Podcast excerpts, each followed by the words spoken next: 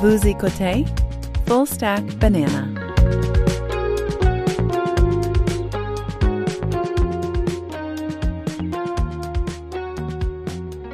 Bienvenue dans le Stack. Je m'appelle Louis-Jacques Darvaux et c'est la revue hebdomadaire Pain aux bananes du 23. Non, pas du tout le 23. 27. Le 27 janvier 2023. Comment ça va, Alex? Ça va bien, toi? Oui, ça va bien. Écoute, on a un gros programme aujourd'hui. On, et euh, le, temps va nous manquer rapidement si je ne commence pas rapidement à te parler de tous les sujets que j'aimerais euh, assembler, euh, si possible, astucieusement dans notre formule hebdomadaire pain aux bananes. D'abord, peut-être un peu de, ce qu'on pourrait parler de, appeler hou- housekeeping, donc un peu de, de maintenance pour expliquer à nouveau un peu qu'est-ce qu'on fait chaque semaine ici, puis comment on le fait surtout.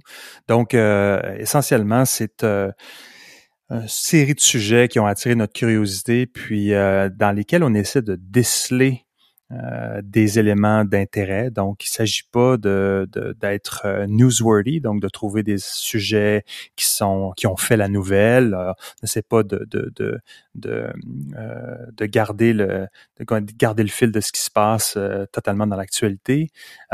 Puis il s'agit aussi d'avoir une conversation assez euh, émergente par rapport à ces sujets-là. Donc, euh, on n'en parle pas vraiment avant. Donc, il n'y a pas une grande préparation. On a une liste et on en parle et on assemble ça euh, au fur et à la mesure selon selon ce qui nous vient en tête. Donc, donc ça, c'est les règles du jeu.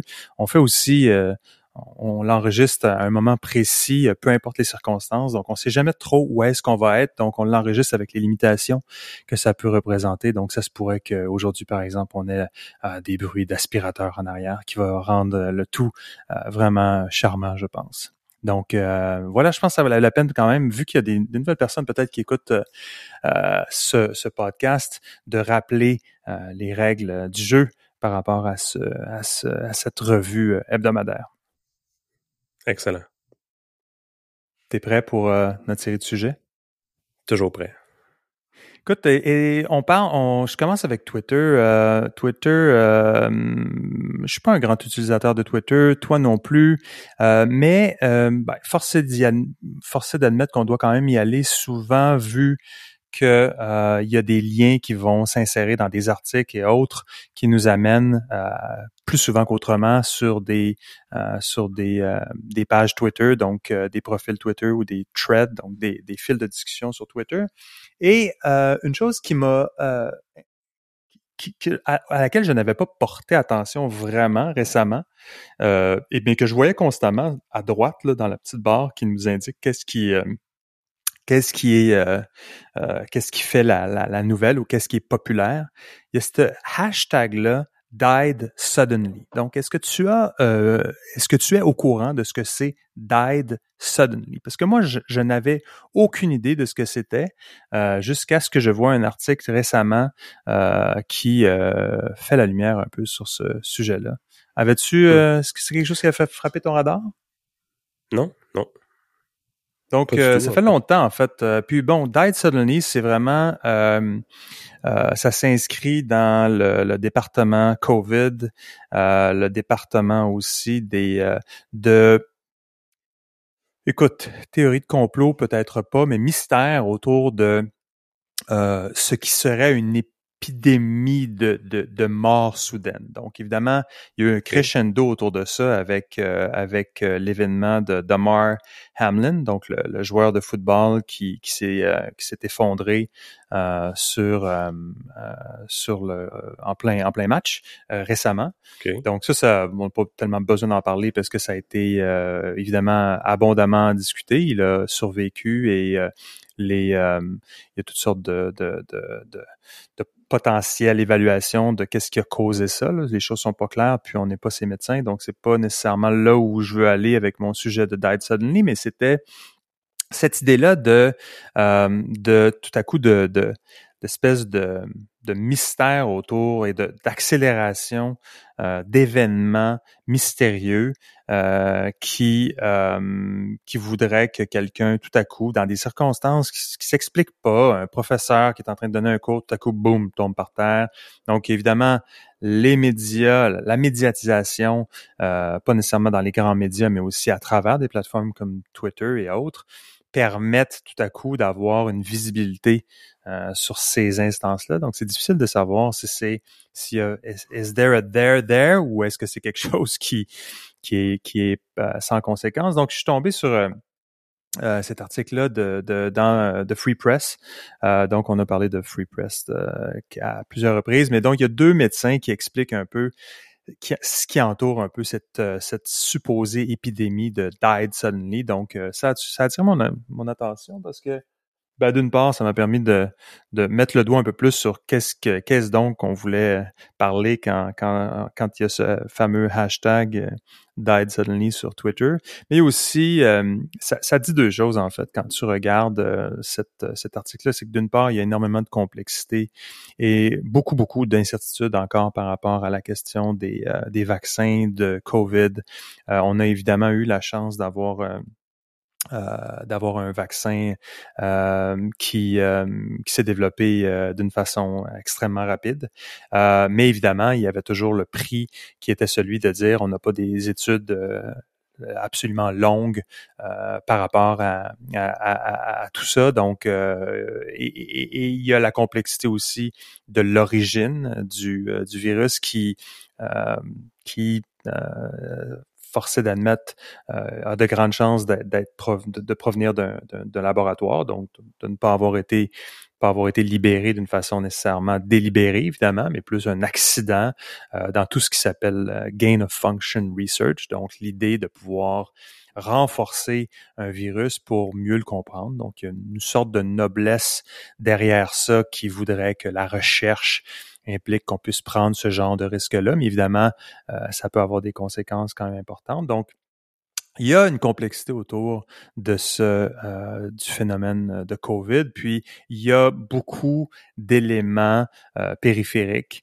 que l'on découvre encore. Donc, quand tu lis l'article, la première chose que tu réalises, c'est qu'il y a énormément de choses à digérer, énormément de recherches euh, et énormément de d'éléments à comprendre. Donc, c'est cognitivement quand même assez complexe. Si on veut vraiment comprendre, ça démontre comment même comprendre. Même si on veut être euh, honnête et euh, intègre à ne pas succomber à, euh, à des, des memes qui circulent sur Internet puis à vouloir être bien informé, c'est quand même très difficile parce que c'est pas vrai qu'il y a juste, on peut aller voir juste sur un site web qui nous dit ah non finalement ça il y a rien, il y a rien là. Il y a toujours potentiellement quelque chose là. Donc ça m'a intéressé. Donc évidemment, je peux faire le c'est parce qu'ultimement, ces morts-là, comme tu dis, sont subites, puis bon, forcément inattendues de, de nature, tu sais, mais est-ce qu'il n'y a pas un élément où, tu sais, il y, a du monde qui meurt à tous les jours.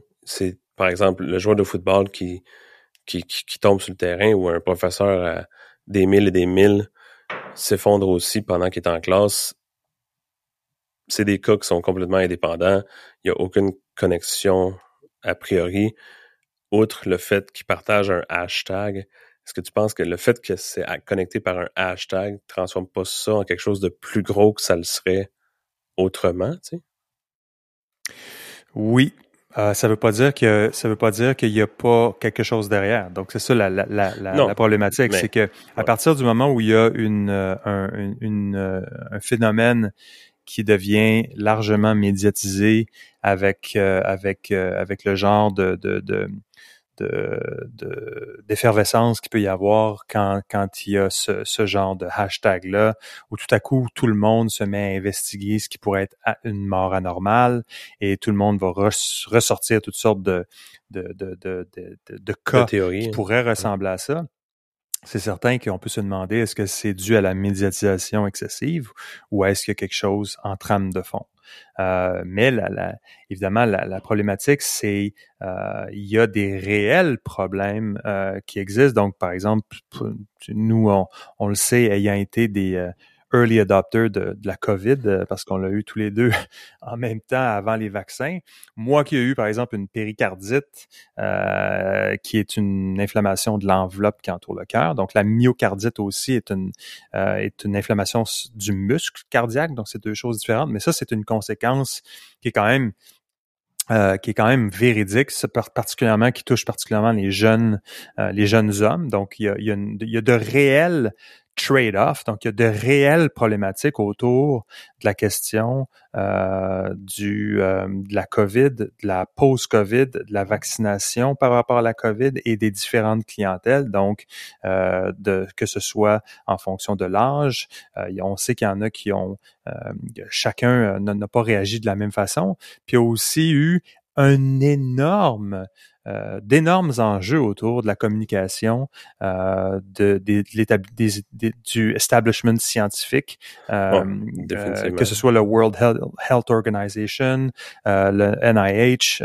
aux États-Unis, etc., qui se sont contredits au niveau des masques, au niveau de, au niveau par exemple de la myocardite initialement. Donc, en fonction de ce que l'on voulait atteindre comme objectif au niveau, euh, au niveau de la gouvernance des, des, des, États concernés, souvent dans le but de, de ne pas créer de panique, puis aussi de, de stabiliser l'économie en premier lieu, plus que, je pense, la vie des gens.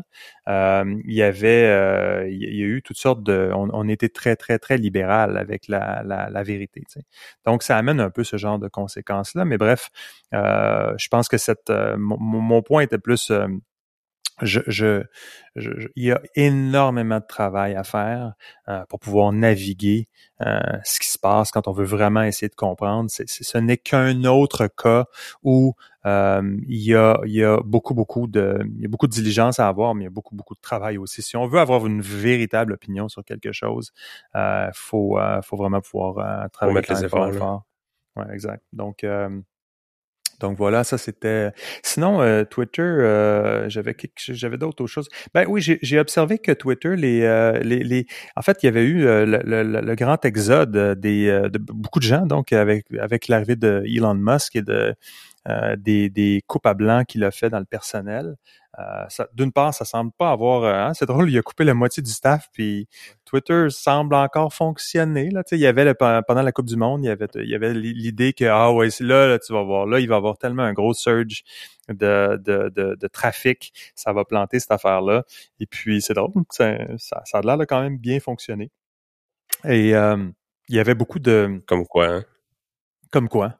Puis les, euh, c'est drôle, les publicitaires aussi euh, avaient euh, donc avaient quitté Twitter là, en disant non, non, non, non, non, ça fonctionnera pas comme ça. Mais là, c'est drôle, il y a des annonceurs, je vois que des annonceurs reviennent. Donc il y a McDonald's cette semaine qui est revenu en disant Oh hello, have we missed something? Ha ha ha.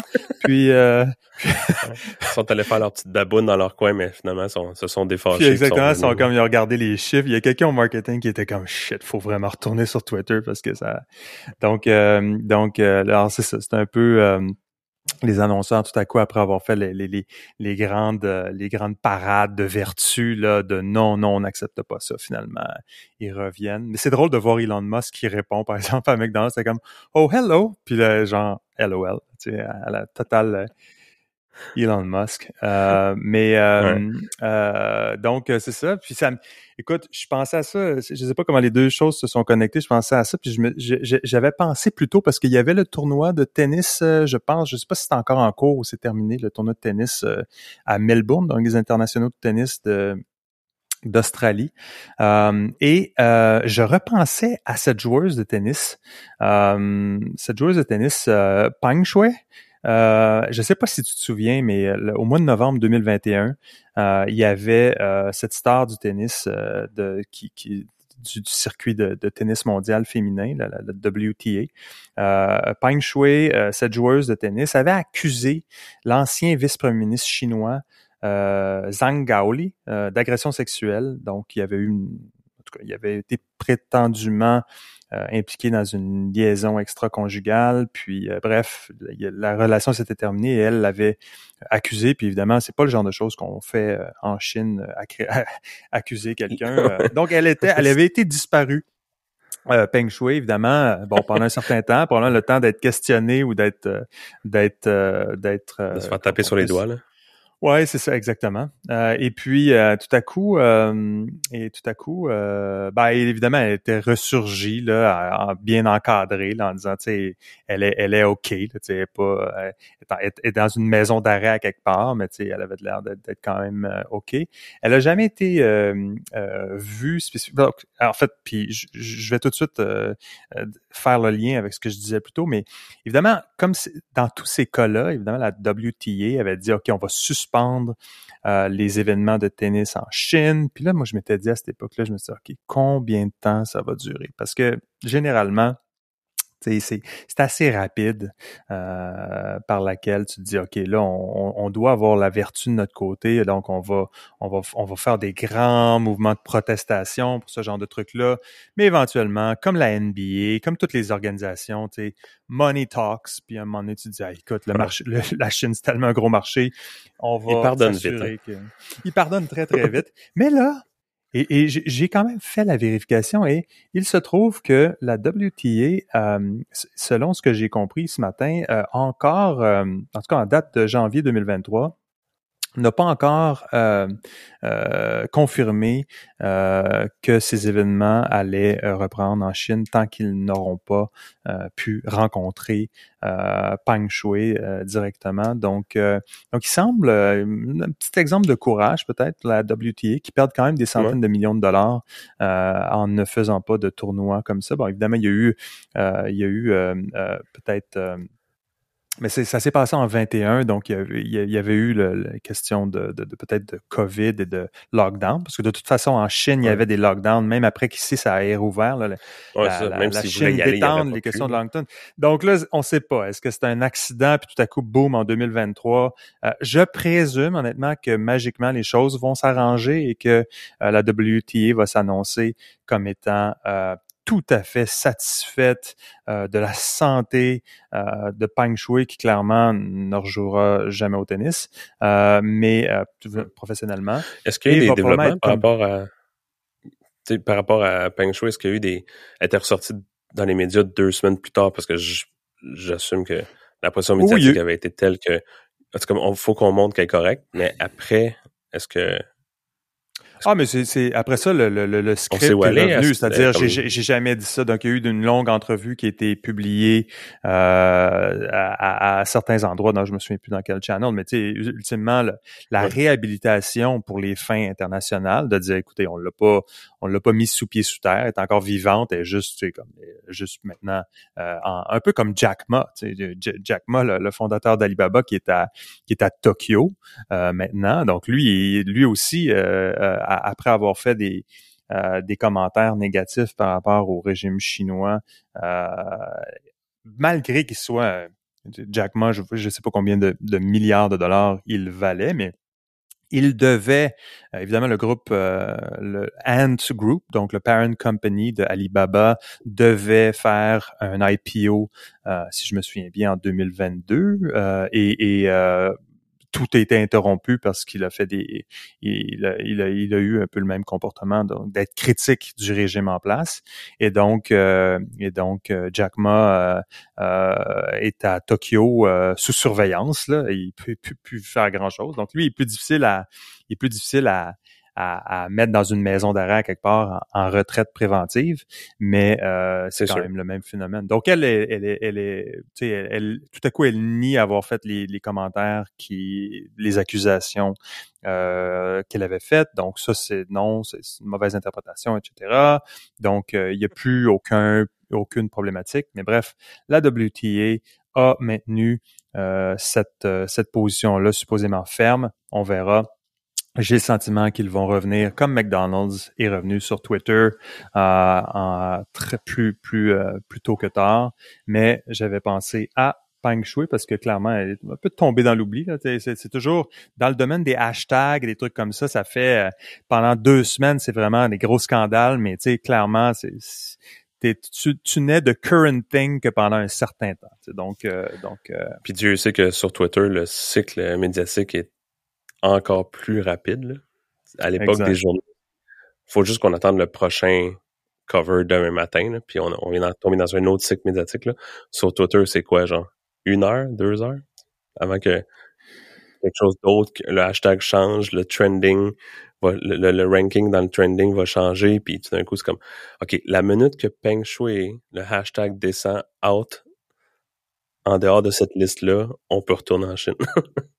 Ben, ça devient un peu la, tu sais, pour toute personne qui a géré des, des questions de relations publiques, là, ultimement, euh, c'est, la, seule stratégie, c'est this too shall pass. C'est comme ultimement, c'est juste, regarde, écoute, la, la, la bonne nouvelle, c'est que la mauvaise nouvelle, c'est que ça se peut que tu sois euh, dans l'œil de, de, la tempête pendant un bref moment, mais ça va vraiment pas durer longtemps parce que il va y avoir, il va il faut carburer à beaucoup d'autres histoires, donc ton histoire va tomber dans le feed pas mal bas assez rapidement, à moins qu'il y ait des éléments là, de, plutonium mélangés à ça, vraiment importants là, qui fassent en sorte que ça devienne une, une histoire très très très très très longue qui n'en finit plus, mais généralement euh, les histoires euh, qui, euh, qui font la manchette restent pas longtemps. La preuve, c'est que...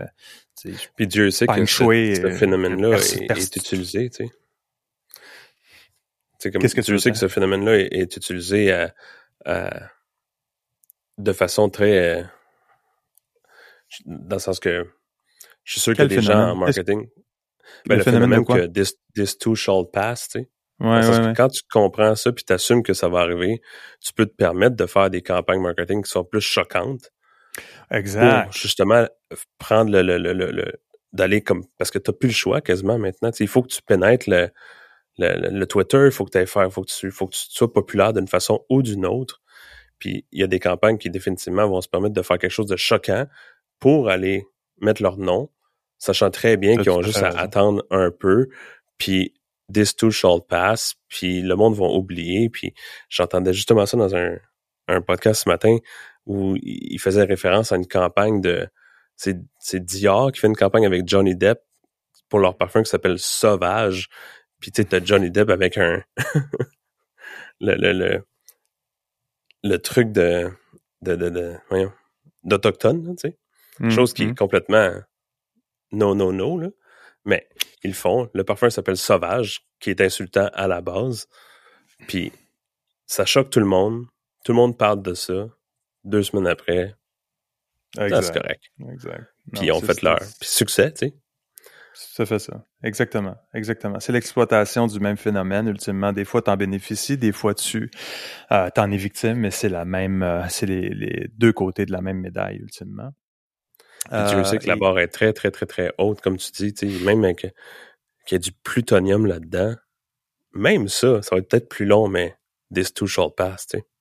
Ben, c'est ce qu'on a vu. On avait parlé d'un certain moment de Balenciaga puis d'autres euh, marques, justement, surtout dans le domaine de la mode, ou qui euh, vont pas hésiter à utiliser des trucs euh, du genre child pornography puis des trucs comme ça, carrément, à, introduire dans les publicités des éléments qui sont absolument grotesques. Puis ça semble, ça, ça fait des nouvelles. Puis après ça, on n'en parle plus.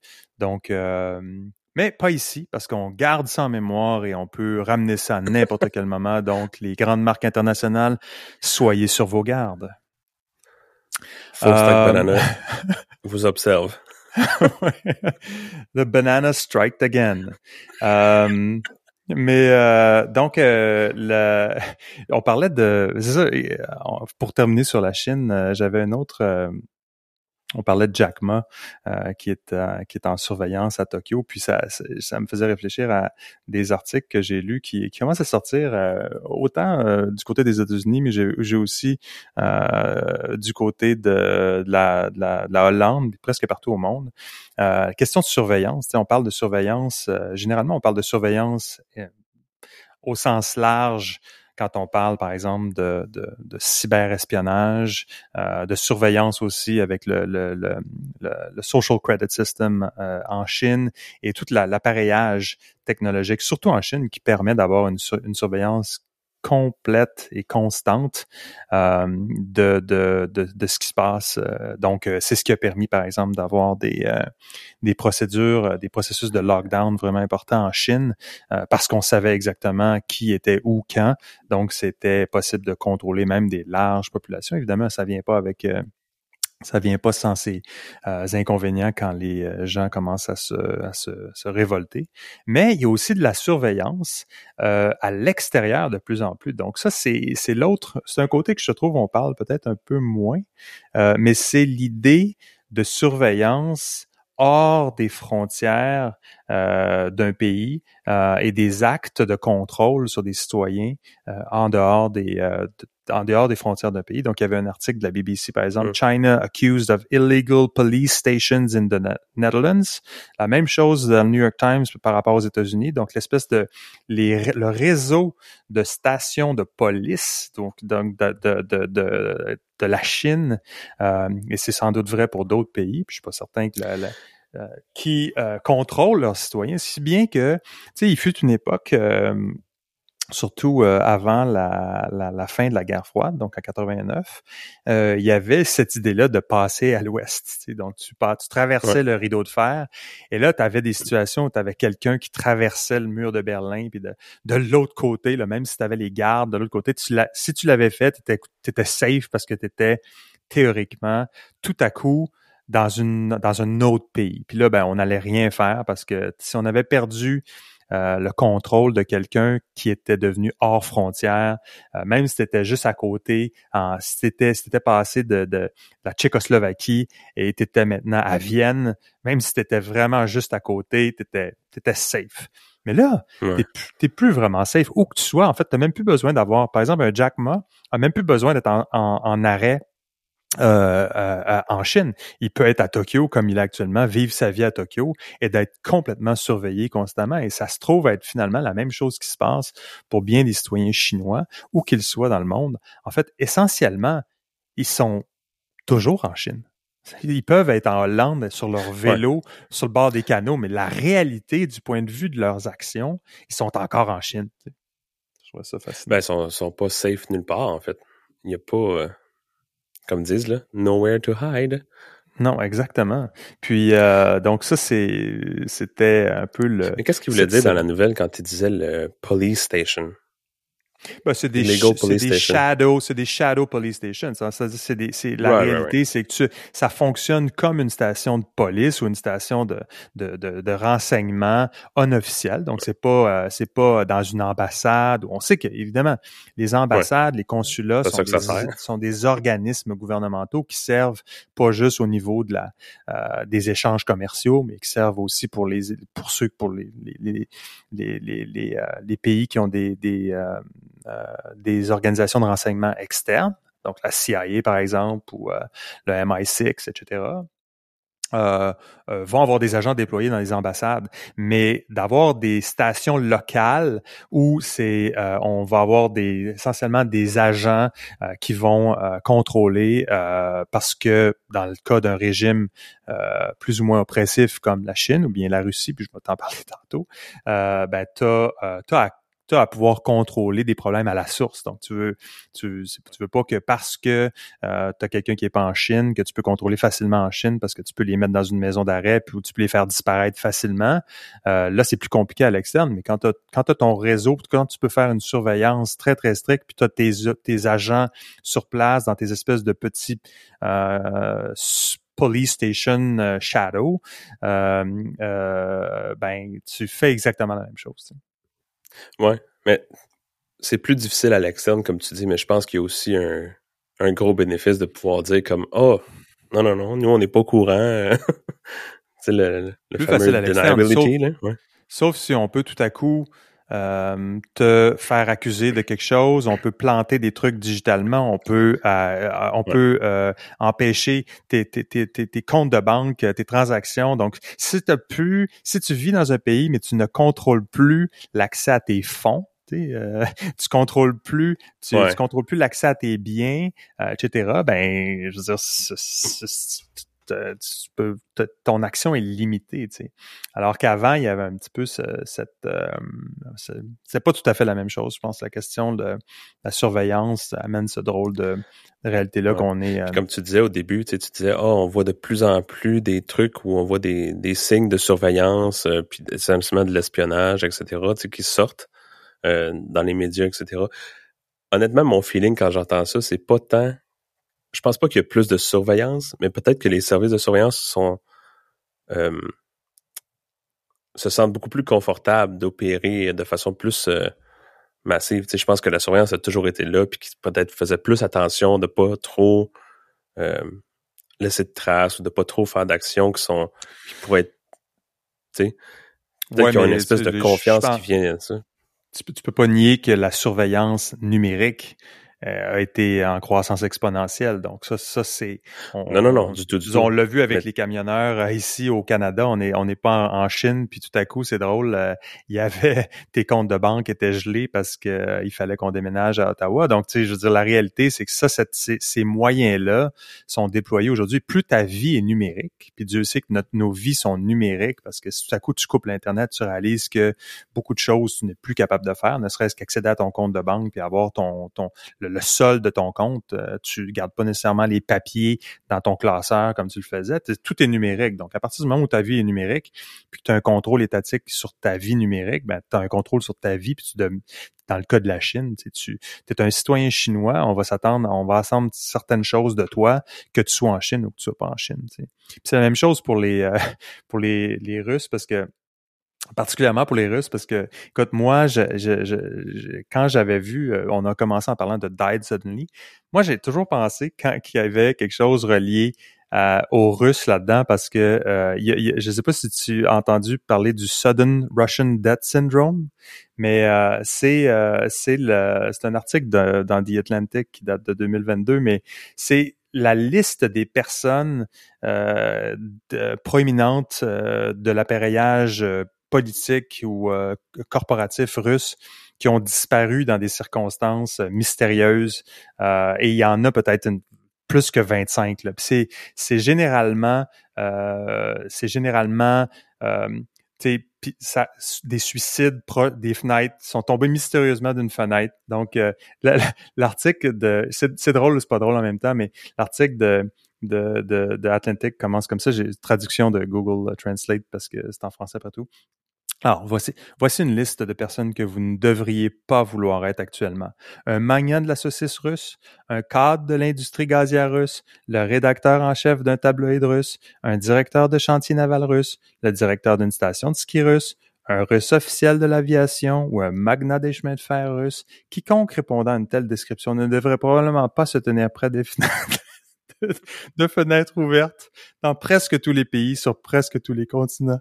Donc, euh, en fait, ça, ça fait J'aime beaucoup la liste parce que, tu sais, il y a beaucoup dans la liste que c'est comme, ça fait du sens. OK, tu sais, comme industrie du gaz. Puis là, d'un coup, t'as comme un directeur d'une station de ski puis un magnat de la saucisse. je me, écoute, je me sens mal de rire parce que c'est, c'est pas drôle. C'est vraiment pas drôle. Puis je, je, veux, je, veux, je veux être clair là-dessus. Mais c'est juste que c'est, ce qui, ce qui est, ce qui est étonnant, en fait, c'est la, ce qui est drôle, ultimement, là, euh, ayons pas peur des mots, c'est le, côté euh, absolument loufoque des explications, mais aussi des, de l'absence de coïncidence. Au début, tu peux penser que c'est des coïncidences, mais à un moment donné, euh, il y a vraiment euh, des, euh, des, beaucoup beaucoup de gens qui se tirent en bas d'une fenêtre sans trop d'explications.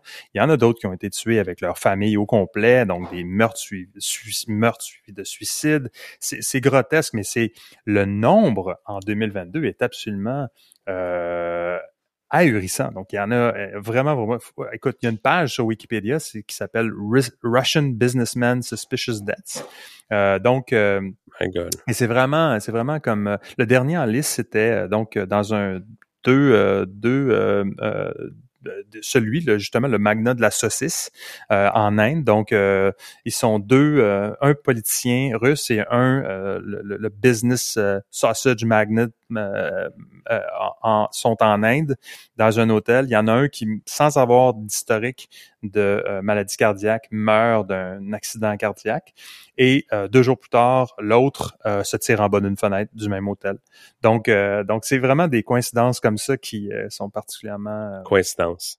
Donc, ouais, c'est ça. Donc, c'est, mais c'est, c'est, c'est vraiment quand tu lis la ben liste, c'est, c'est, c'est, tu peux pas croire, en fait. Puis là, quand tu, quand tu regardes cette liste-là sur Wikipédia, en fait, c'était Ian Bremmer de, de euh, Ian Bremmer, qui est un, un analyste géopolitique euh, vraiment bien connu, là, qui, qui, euh, dont, dont la plateforme média s'appelle G0, G0, qui est une des deux un de deux trucs que je suis en, géopolitique en général, mais lui avait il avait, il avait, il avait tweeté cette liste-là initialement, puis là, ben, j'avais mélangé tout ça avec le, sudden, le sudden, uh, died suddenly, puis tout à coup, le, cette idée-là de sudden Russian death syndrome.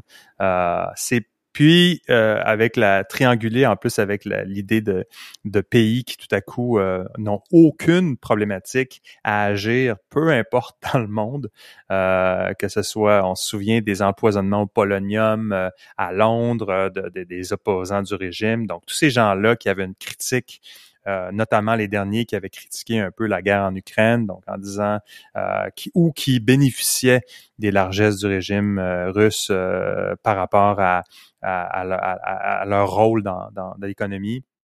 c'est quand même un peu alarmant euh, de voir ça et de voir le fait que ça se passe absolument n'importe où et puis avec des explications souvent totalement bidons là, euh, de, de, de, de, morts improbables.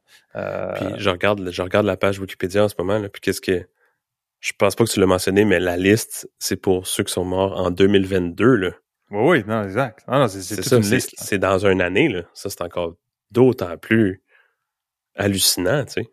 Ah, écoute, euh, c'est, vraiment, euh, vraiment euh, caca. Donc, écoute, tu sais, c'était quand même populaire là. De, nous, évidemment, on a des problèmes ici dans nos régimes démocratiques en ce qui concerne ben, les pronoms, par exemple, ou toute la rectitude politique. Il y a d'autres, tu sais, l'alternative là, quand on pense à, à la Chine, puis qu'on pense à, à, des, à, la Russie puis à d'autres modèles, euh, y a, on peut quand même trouver un peu de confort avec le fait qu'ici, on peut quand même avoir quand même une certaine critique de, de ce qui se passe sans avoir nécessairement euh, peur de se tenir près d'une fenêtre.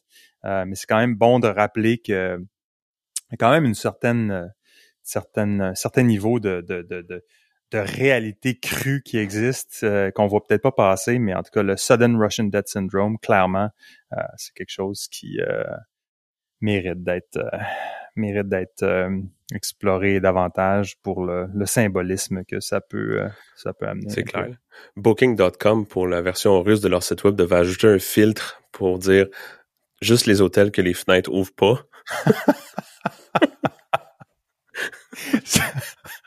c'est clair. Ou les pas de piscine, pas de fenêtre, vraiment c'est comme c'est des vraiment beaucoup de. Mais tu sais, on peut tomber. Étage. Il y en a qui ont été qui se sont noyés aussi en tombant de leur yacht. Il y en a un qui euh, aussi a été empoisonné dans une maison euh, appartenant à un chaman en Russie. Donc, euh, il y aurait eu des rythmes chamaniques, puis il y aurait eu, il y aurait eu un empoisonnement. Donc, écoute, la liste est extraordinaire. Il y a des, il y a des une personne est tombée en bas d'une falaise près de Sochi, donc fell off a cliff. donc, c'est beaucoup, beaucoup de trucs qui sont euh, presque... On, peut écrire carrément un roman basé sur ces... Euh, c'est ce que j'allais dire. On dirait quasiment que c'est... On est dans un film avec la moitié de ces histoires-là parce que... Ça serait... Oui, puis on, on penserait que l'auteur exagère. Tu sais. Ouais, c'est ça. Qu'est-ce qui était parent là-dedans, c'est que probablement, tu sais, on, on dit géopolitique, etc., mais c'est peut-être pas tous reliés à des trucs de gouvernement, tu sais. Peut-être que ça opère d'une façon telle en Russie où ce que ton compétiteur il te, il te bat dans le marché, tu as des options que, disons, ici au Canada, on connaît pas pour, disons, compétitionner avec des gens ou des business, c'est des CEO, c'est des trucs.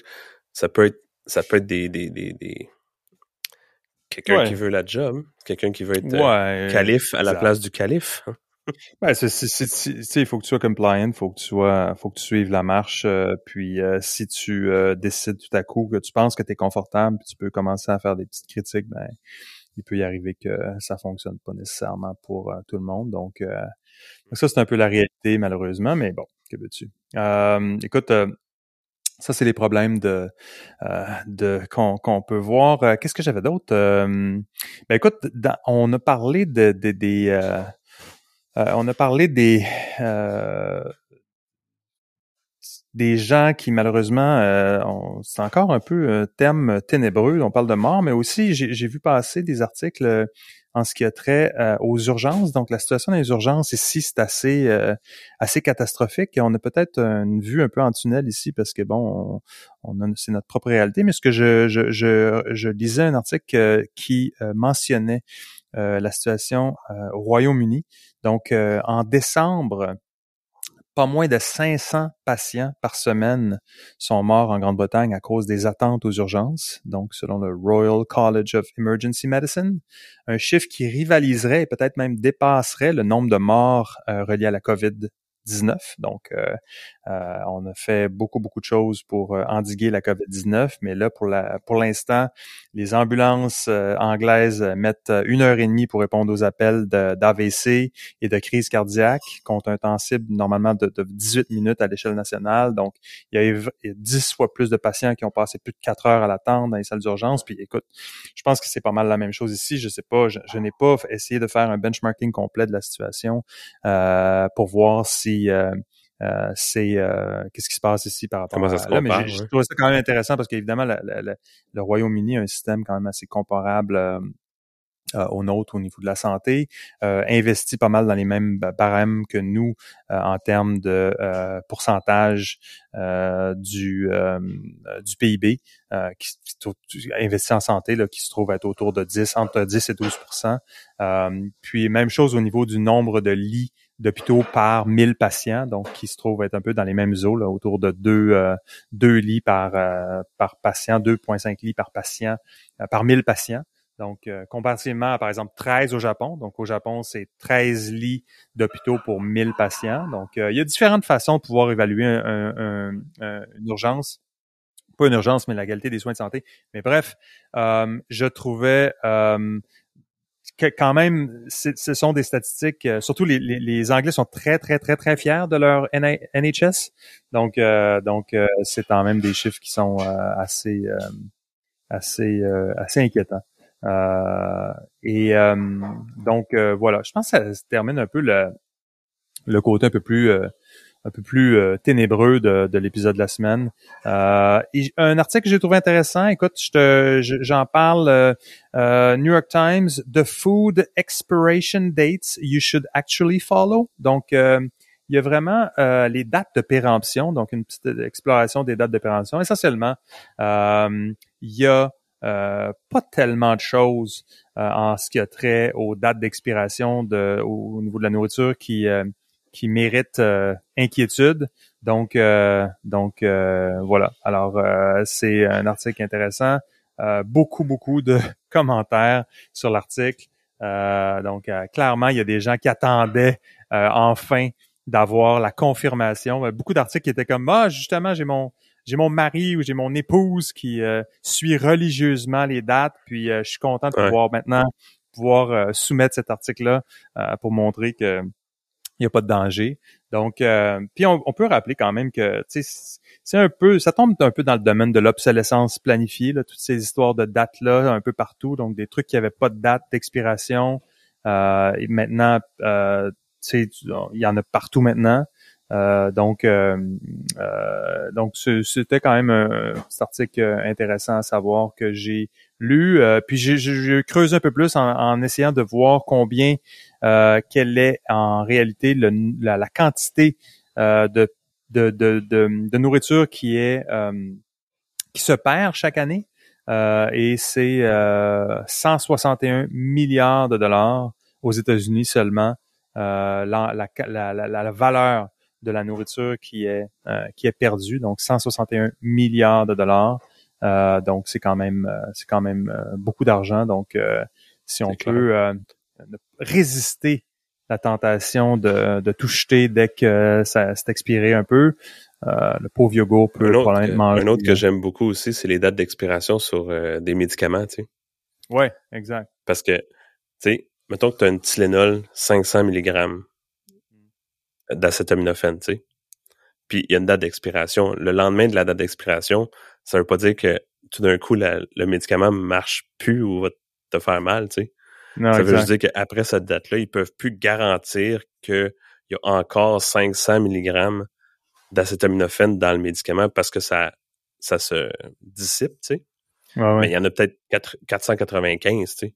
Mais c'est pour ça qu'il y a une... tu peux prendre une Tylenol le lendemain de la date d'expiration ou même un an, deux ans plus tard, tu sais, elle n'est pas devenue tout d'un coup du poison. Non, c'est Elle à minuit, un petit peu moins Comme Cendrillon, c'est comme, ah, comme un yogourt, tu sais. exactement. Tu le rouvres à 11h59 puis t'es correct, puis à minuit 1, euh, pouf, moi, je fais des expérimentations secrètes avec les avec les yogourts sur ma, ma, famille ici, les enfants, ma femme. Puis je, même deux mois après, il n'y a pas de problème. Je vois aucun signe apparent. Euh, mais Papa, pourquoi toutes les dates sur les yogourts sont barrées noires? je crois pas à ça, moi, les dates. C'est le yogourt, yogourt roulette. Ouais, ça.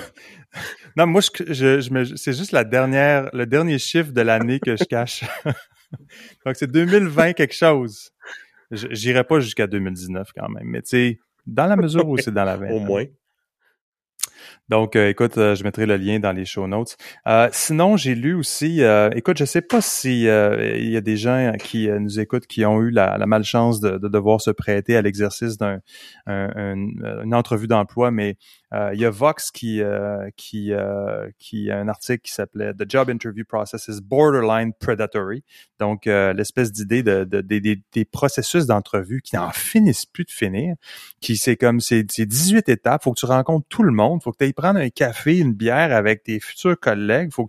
Puis là, tout le monde doit démocratiquement approuver ta candidature. Donc, c'est comme une espèce de drôle de situation où euh, c'est, c'est, ça n'en finit plus. On ne veut, on, c'est comme si on voulait plus euh, risquer. Donc, je comprends qu'il y a un coût à embaucher des gens et de se tromper. Moi, je, moi, j'ai estimé de toute façon que ma moyenne, ma moyenne au bâton en termes de recrutement est à peu près à 50% là, Je me dis, j'en ai, j'ai fait des bons coups, mais j'ai aussi fait des erreurs de recrutement.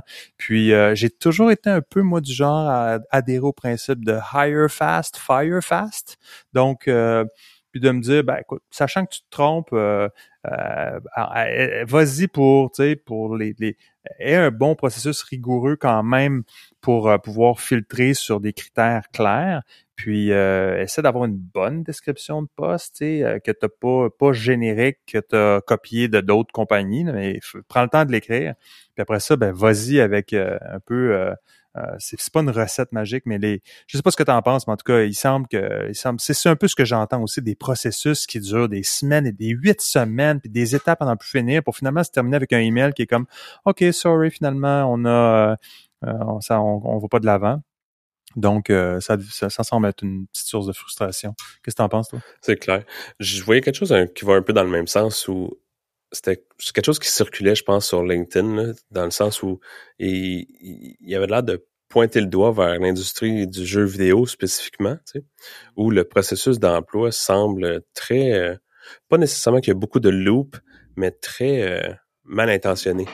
Où il y a par exemple des postes qui sont affichés, des processus d'entrevue, des gens qui sont qualifiés, qui appliquent pour ça, mais que finalement ils finissent par se faire le terme anglais ghoster, puis hmm. des postes qui restent affichés pendant des mois et des mois, puis des puis la réalité en entreprise de jeux vidéo sont des équipes qui manquent de ressources, puis que les gens décident, ils, prennent pas de décision d'engager quelqu'un avec du monde qui ont la seniorité puis l'expérience qui sont out there, mais qui se font pas engager pour des raisons X, parce que ils cherchent la perle rare, puis quelqu'un qui est capable de faire la job, tu sais, au jour 1, hmm. dans une industrie où il n'y a pas beaucoup d'efforts qui est mis de, de, une, une job qui, qui, est affichée pendant plus que six mois, ben n'importe qui qui est correct va finir par l'apprendre la job pendant ces six mois-là. Tu sais.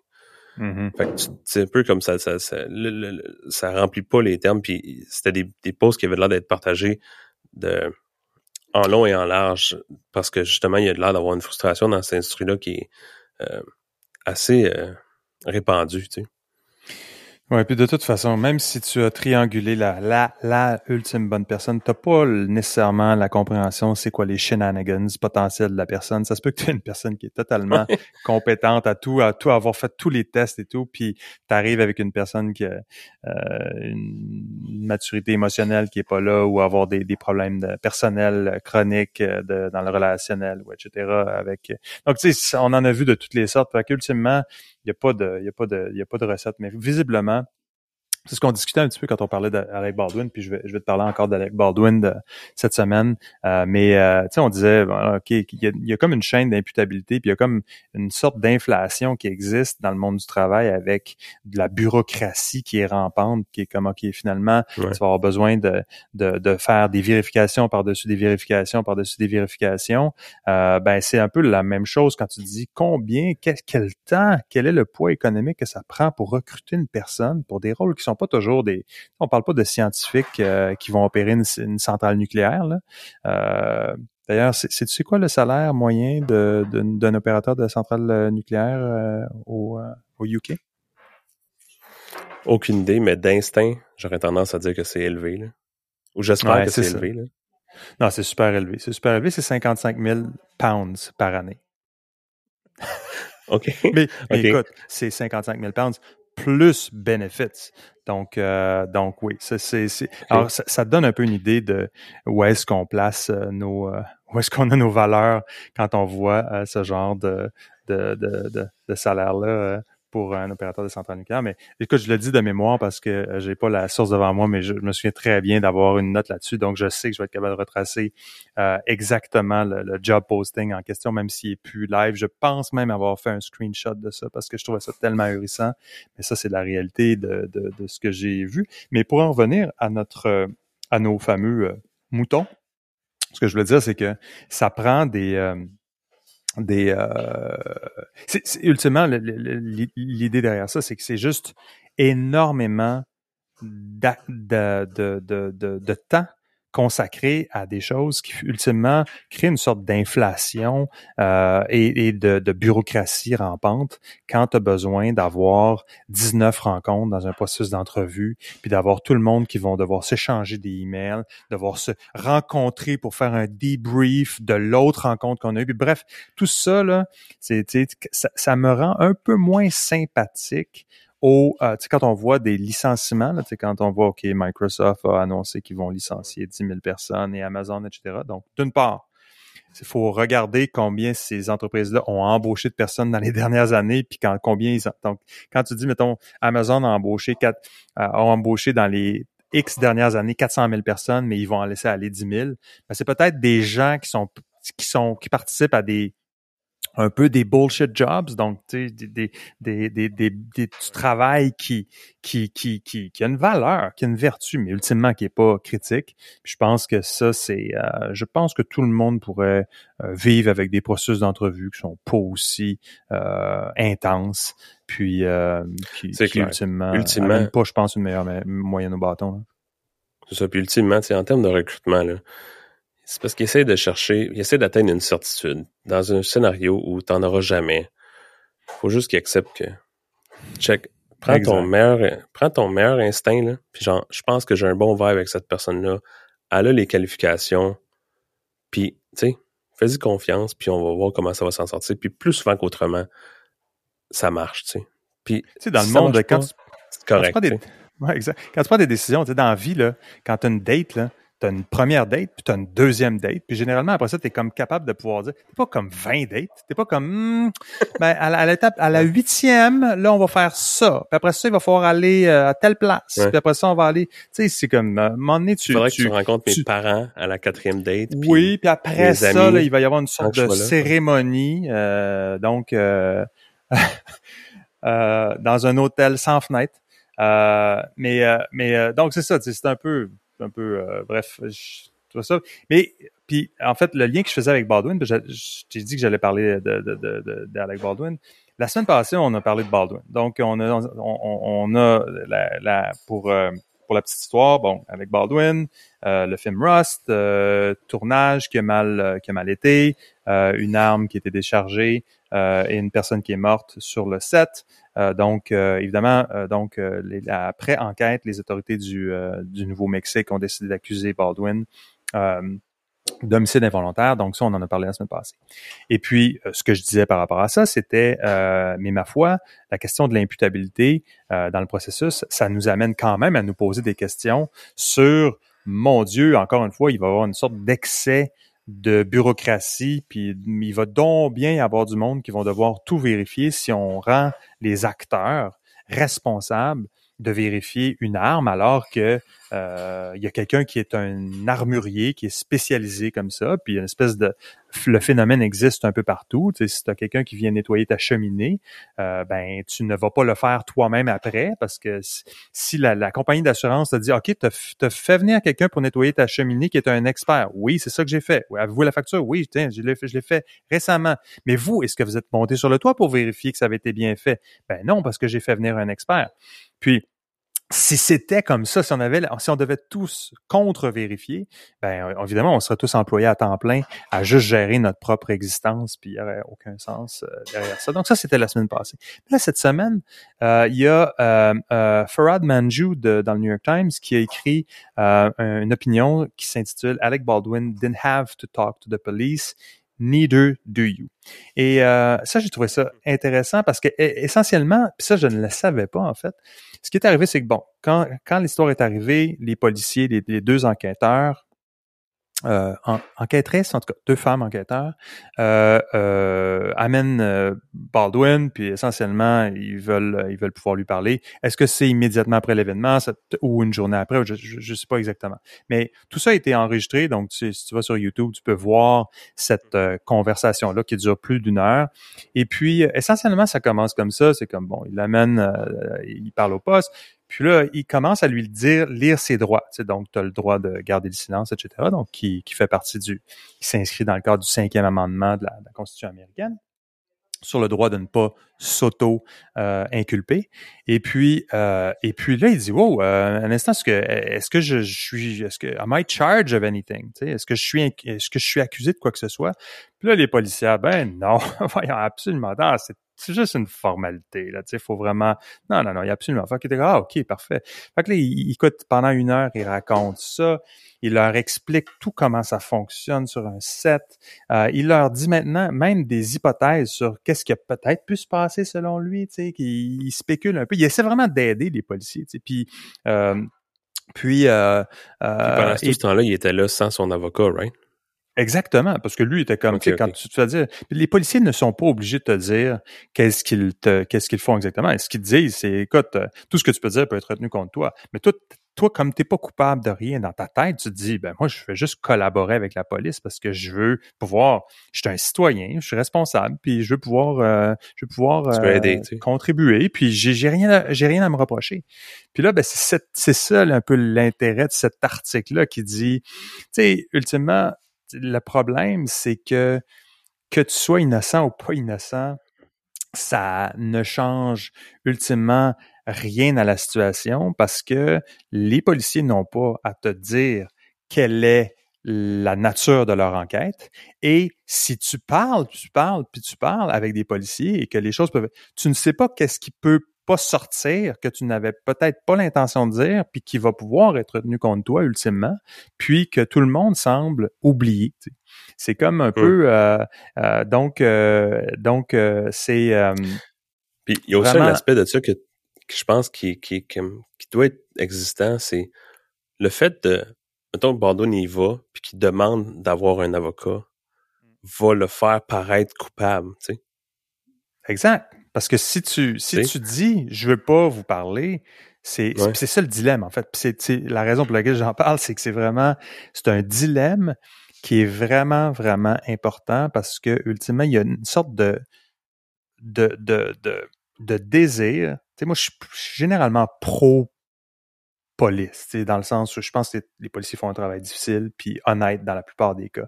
Mais dans la situation personnelle où tu veux vraiment collaborer parce que pour une raison ou pour une autre, tu as été impliqué périphériquement avec quelque chose qui s'est passé puis qu'on te demande de parler, ben, la réalité, comme on le voit avec la, la situation de Baldwin, c'est que les policiers ne te révèlent pas leur jeu.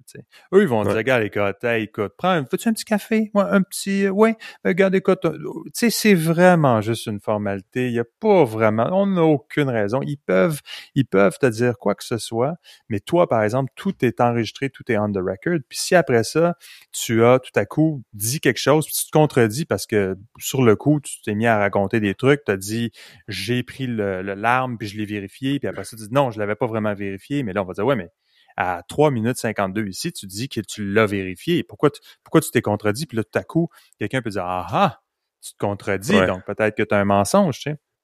Donc ça, c'est vraiment, écoute, beaucoup de discussions ben, sur... L'expression euh, que tu as utilisée, tu sais, genre, lui, il, rentre là en n'ayant rien à se reprocher, tu sais. Mais au point de vue de la loi, c'est pas une question à savoir si toi, tu as quelque chose à te reprocher, c'est si eux peuvent te reprocher quelque chose. exact, exact. Puis il faut voir l'avocat comme étant un... C'est comme si... C'est comme un traducteur, tu sais. Si tu as quelqu'un de l'autre bord de la table qui parle japonais, puis toi, tu parles anglais, ben, tu auras un traducteur, puis tu trouverais pas ça bizarre, tu sais. L'avocat, il est là pour parler police, tu sais. Exact, exact. Donc, euh, essentiellement, c'est, c'est le net-net. Puis, c'est intéressant. Quelqu'un qui veut faire une exploration, les, les 2000 commentaires, euh, Farad Manju répond à beaucoup, beaucoup de commentaires. Beaucoup de gens qui vont dire « Ah, si t'as rien à te reprocher, dans le fond, euh, pourquoi tu collabores pas? » Puis, euh, ceux qui ont rien à se reprocher, ils ont pas de problème.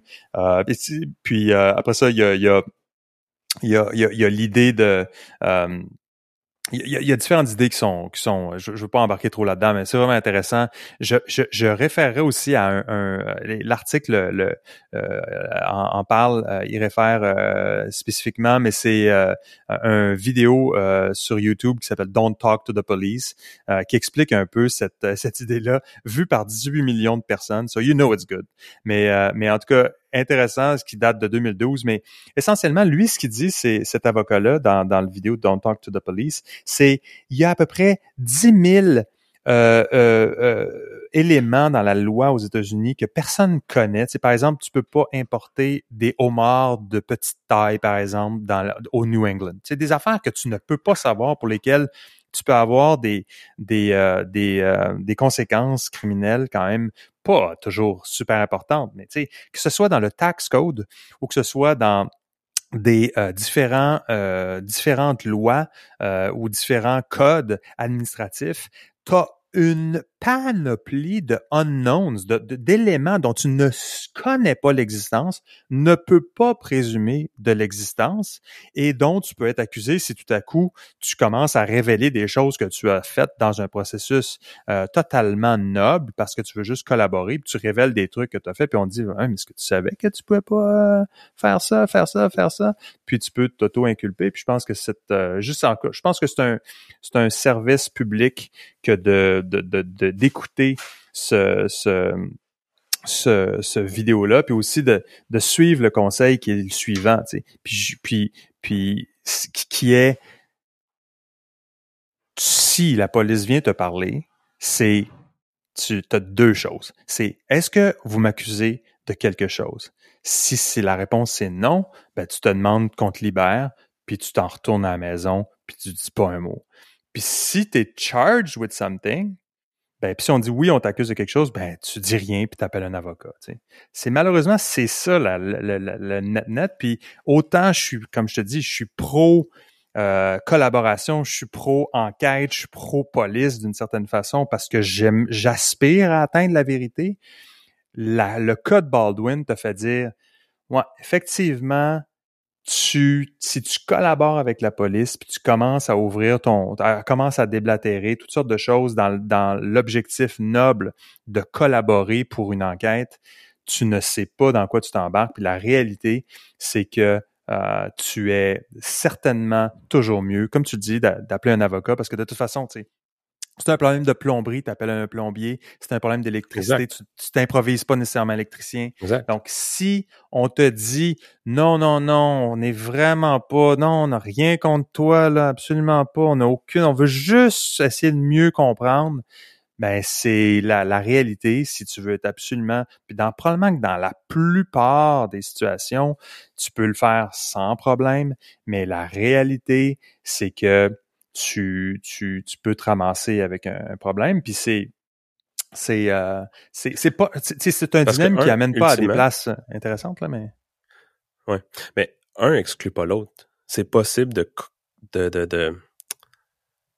Oh, le, le, le, mot méchant. Collaborer. C'est possible de, de collaborer avec la police avec un avocat, tu sais. Ouais, mais tu sais, il y a le côté, moi, il faut que je paye pour un avocat, j'ai rien fait, j'ai rien à voir là-dedans, je suis juste passé là, j'ai juste été témoin de la chose, puis là, tout à coup, il faut que tu dises, un, que tu veux pas donner de l'information, ce qui te fait paraître coupable, donc qui amène le spotlight sur toi. Puis c'est ça la, la, nature du dilemme pour moi, c'est comme l'idée de collaboration libre, sans avocat, sans bureaucratie, c'est que c'est ça, ça fait dire écoute j'ai rien à j'ai rien à me reprocher tu sais j'ai les, j'ai les mains blanches puis la plupart du temps le, système va révéler cette réalité-là. Il y a quand même des gens qui sont accusés de choses alors que euh, euh, n'ont pas nécessairement commis le crime. Puis il y a aussi des gens qui vont être accusés de choses euh, parallèlement alors que sont amenés dans un imbroglio de choses. Je pense que c'est le cas de Baldwin. C'est une situation compliquée où tout à coup, tu es pris là-dedans alors que la genèse de l'histoire, c'était juste été assis là à prendre ta bouteille d'eau, puis à juste jaser pendant une heure à des policières, qui à un moment donné ont tout fait le bilan de ça, puis qui ont dit, écoute, toi, finalement, il y a plein d'endroits où euh, tu as eu un comportement qui était pas euh, qui pas adéquat, donc euh, on va t'accuser. donc ça, c'est c'est un peu la réalité. Puis c'est vrai dans c'est vrai pour toutes sortes de processus. Ça peut être vrai en entreprise aussi. Hein. Tu peux avoir un tu peux être dans une grande entreprise puis tu as quelqu'un de la sécurité corporative qui te pose des questions tout à coup. La réalité, c'est tu peux tu peux oui te prêter au jeu, puis ça va toujours être la même façon. Puis j'ai vécu ça dans, différentes euh, dans différents contextes, mais c'est quand tu as quelqu'un qui vient te dire écoute, tu on est vraiment on veut juste savoir ce qui s'est passé. Là, on n'a pas y a rien contre toi. C'est vraiment on veut vraiment juste comprendre. Euh, c'est un peu euh, ça devrait sonner les alarm bells dans quelqu'un qui dit OK, peut-être que dans le fond, la première job que j'ai à faire, c'est de ne pas m'auto-incriminer puis de réserver mes commentaires puis d'appeler un spécialiste. Donc ça, c'était un peu ma... C'était ma mon commentaire euh, Alec Baldwin, euh, Alec Baldwin de la semaine. Donc, euh, ben écoute, euh, je pense que ça termine. Il y aurait d'autres choses qu'on aurait pu parler, mais le temps hein? presse. J'ai un aspirateur qui est en arrière de moi, qu'on va sûrement entendre. mais écoute, c'est la vie, c'est comme ça, c'est ça le pain aux bananes. Puis euh, là-dessus, euh, ben écoute, je pense qu'on se quitte euh, pour cette semaine. Je te souhaite un bon week-end, mon Alex. Toi aussi. c'était Full Stack Banana. Je m'appelle Louis-Jacques Darvaux. Merci d'avoir été là. Vous pouvez vous abonner pour, sur Apple Podcast, Spotify, votre application de podcast préférée. Si vous aimez ce qu'on fait, ben évaluez-nous, laissez-nous des commentaires, ça va nous faire grand plaisir et ça va aussi aider d'autres personnes à trouver l'émission. Sur le web, on est à fullstackbanana.com et vous pouvez trouver les références et liens pertinents sur le site web. Euh, et sinon, ben, on se reparle très bientôt.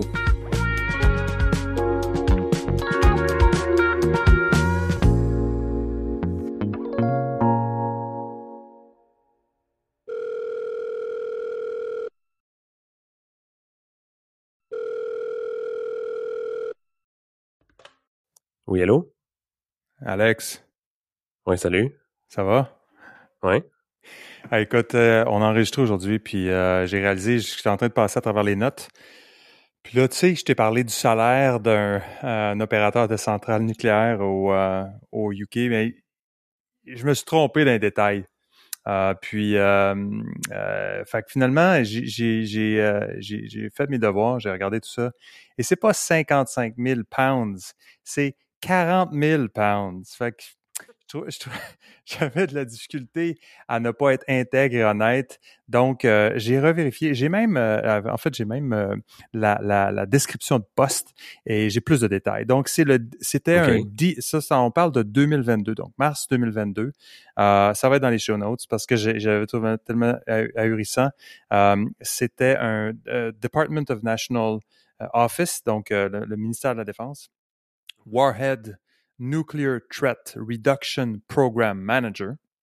Euh, et donc, c'est basé à Londres, donc une des villes les plus chères euh, au monde. Euh, c'est un grade de C1, hein, Senior Executive Officer permanent, et c'est 40 000 dollars de base. Donc, 40 000 pounds de base. Et là, on a toute la job description ici qui consiste à, à, travailler sur les programmes de, de réduction des risques nucléaires. Donc, euh, c'est une, je dois dire que euh, c'est une très, très longue job description. Évidemment, la, description de poste est plus disponible sur le site euh, du, du gouvernement du Royaume-Uni, mais j'ai trouvé des détails, puis ici, on tourne pas les coins ronds, donc je voulais m'assurer de corriger parce que, bon, après tout, 15 000 pounds, c'est quand même 15 000 pounds, puis j'ai exagéré la chose. C'est sûr qu'il n'y a pas un un kid qui fait du SEO qui accepterait un salaire comme ça. Là. Mais quand on gère les, programmes de réduction euh, des risques nucléaires, ben euh, on accepte ce genre de salaire-là, probablement pour, euh, pour la mission, pour le glamour. Ouais, pour l'honneur. Pour l'honneur, pour la patrie. Donc, tu calcules pas en fait tous les bénéfices qui viennent avec le, le, le, statut que ce genre de job-là amène, tu sais? Il n'y a rien de plus sexy que ça pour. Honnêtement, ils doivent rencontrer des filles, puis des, tout le kit, ça doit être. oui, écoute, ça, dans un pub euh, un jeudi soir à Londres, là, ça se glisse vraiment bien. Ah, tout à fait, tout à fait. Mais par contre, tu peux pas payer, tu peux pas payer la facture. Tu peux y aller toutes les semaines. Non, parce que ton 40 000 pounds, il a passé juste à payer le métro puis le rent euh, dans, dans l'appartement qui, qui, qui, que tu peux, euh, que tu, qui est à peine chauffé. Donc, euh, mais bon, voilà. Alors, euh, écoute, euh, je voulais préciser ça. Euh, sur ce, je te souhaite un bon week-end, mon cher. Parfait, toi aussi. Ciao.